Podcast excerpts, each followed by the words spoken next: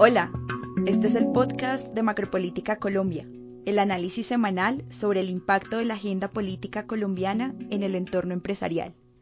Esta es una, marcha convocatoria cívica y ciudadana que básicamente, yo digo, tiene cuatro preocupaciones. La primera, el intento de la ministra de Salud de destruir nuestro sistema de salud, dejándolo desfinanciado para propiciar una crisis y entonces obligarnos a una reforma. La, la decisión que tomaron de prohibir la exploración de petróleo y gas para comprárselo a Venezuela, dejando a Colombia sin soberanía energética. Tercero, una reforma tributaria que pondría los impuestos para el sector productivo en los más altos del mundo, generando que muchas de nuestras empresas se pierdan. Y cuarto, el debilitamiento de nuestra fuerza pública. Le sacaron 70 generales, le quitan 800 mil millones a la seguridad de los colombianos y todos los anuncios para los bandidos. Transcurrió la primera marcha en contra de las reformas de Gustavo Petro y su gobierno la jornada contó con una participación numerosa y expresó los matices de una nueva derecha en el país. Sí, no, hasta ayer cuando se terminó la reunión de las comisiones conjuntas, de las terceras, comisiones terceras de Senado y Cámara, la reforma ya iba en 20, porque habíamos, digamos, con estas rebajas así de cada, sector ha pedido que le bajemos un poquito, que, les, que le acomodemos un poquito, y la verdad hay que decirlo, y los mismos sectores y los gremios lo deben reconocer, hemos consensuado bastante, hemos hecho, hemos escuchado a todos los gremios. Una tarde nos pasamos escuchando 70 gremios, que hay 7 horas. Hemos ido a la reforma tributaria y hacerla lo más democrática posible. Inician los debates de la reforma tributaria en el Congreso. Luego de cambios en el articulado y en la expectativa de recaudo, se espera que el texto final del proyecto de ley sea presentado el próximo lunes. Soy Juana Acuña, consultora de Prospectiva Colombia. Para analizar estos temas están conmigo hoy Juan Sebastián Bejarano, gerente legislativo de Prospectiva Colombia, y Zulma González, analista política de Macropolítica Colombia y nuestra moderadora hoy. Zulma, Juan, un gusto estar con ustedes. Hola Juana, hola Juanse. Muchas gracias por acompañarnos. ¿Cómo están? Hola Juana, hola Zulma. A ti muchas gracias, Zulma, por invitarnos. Yo estoy muy bien. ¿Ustedes cómo van? Muy bien, Juanse, muchas gracias. Bueno, me gustaría que iniciáramos nuestro podcast de hoy hablando sobre la movilización del pasado lunes contra el gobierno Petro. ¿Qué balance nos puedes dar de esta jornada, Juanse? Zulma, mira, en términos generales, la asistencia a esta marcha fue considerable. Si bien no hablamos de unas plazas llenas, sí hubo una participación considerable o importante en ciudades como Bogotá, Barranquilla, Cali y Medellín. Según datos oficiales de la policía Zulma, se movilizaron cerca de 60.000 personas en todo el país. Pero vale recordar y es muy importante resaltar que esta jornada fue pacífica.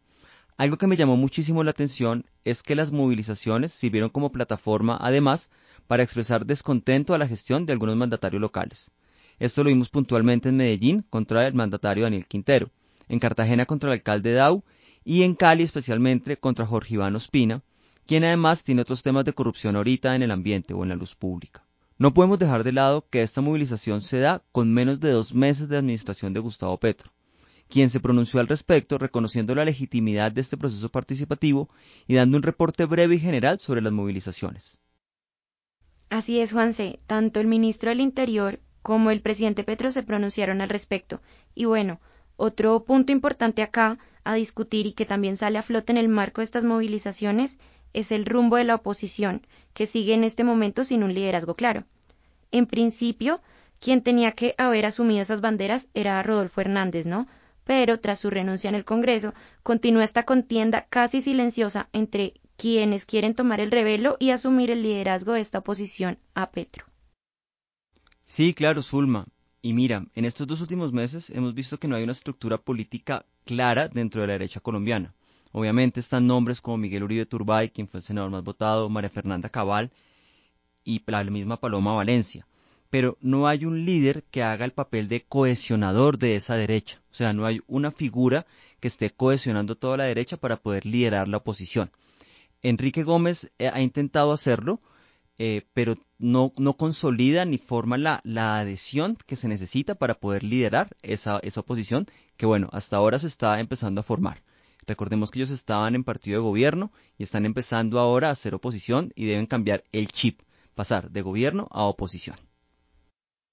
Claro, Juanse, estamos viendo una oposición que está aprendiendo a hacer oposición, ¿no?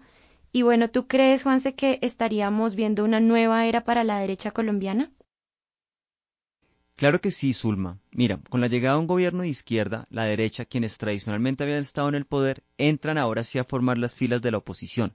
Ellos le hicieron oposición al gobierno Juan Manuel Santos, pero eran unas caras conocidas, era una oposición, llamémoslo así, media. Ahora, con un gobierno reconocido de izquierda, la derecha no tiene otra postura ideológica más que hacer la oposición. Y es muy particular porque entonces ellos cuando estaban en gobierno estigmatizaban el uso de la protesta, hablaban mal de la protesta y ahora tienen que empezar a usar esas eh, prácticas eh, legales, obviamente súper reconocidas, para poder enviar su mensaje. Entonces están haciendo uso de la protesta para poder ejercer su derecho natural a la oposición. Entonces es bien importante que observemos acá cómo está haciendo este cambio, no de discursos, sino este cambio de acciones, en donde la izquierda, quien usualmente usaba la, la protesta, ahora está en el poder y la derecha, quienes están en el poder, ahora están en las calles protestando y dando a conocer sus posturas frente a las diferentes reformas. Claro, la protesta ahora se convierte en ese medio legítimo y democrático que tiene la oposición para hacer valer pues sus perspectivas, sus descontentos frente al gobierno. Y en ese sentido, Juanse, ¿hacia dónde iría la protesta social en Colombia? ¿Qué panorama nos puedes dar? Bueno, Zulma, mira, Aquí es importante contemplar el rol que tienen y tendrán otros actores como los medios de comunicación. Por ahora tenemos luces de que la movilización como proceso social está buscando promover o impulsar propuestas y criticar el modelo dominante, que era el, gobierno en cabeza de Gustavo Petro. Sin embargo, Zulma, es muy interesante ver otros movimientos y los movimientos que van a venir internamente dentro de la derecha política. Como lo decíamos ahorita, no hay una figura clave que genere un consenso o una adición completamente. Entonces, ellos primero tienen que empezar a superar esas, esas, esas rupturas internas, tienen que cohesionar sus filas para de esta manera poder aumentar también eh, su, la protesta y poder aumentar su, elevar la voz de su mensaje frente a las críticas al actual gobierno. Ese es el principal desafío que tiene la derecha. Antes de hablar de protestas, antes de seguir incrementando el número de protestas, tienen que generar cohesión en sus filas internas.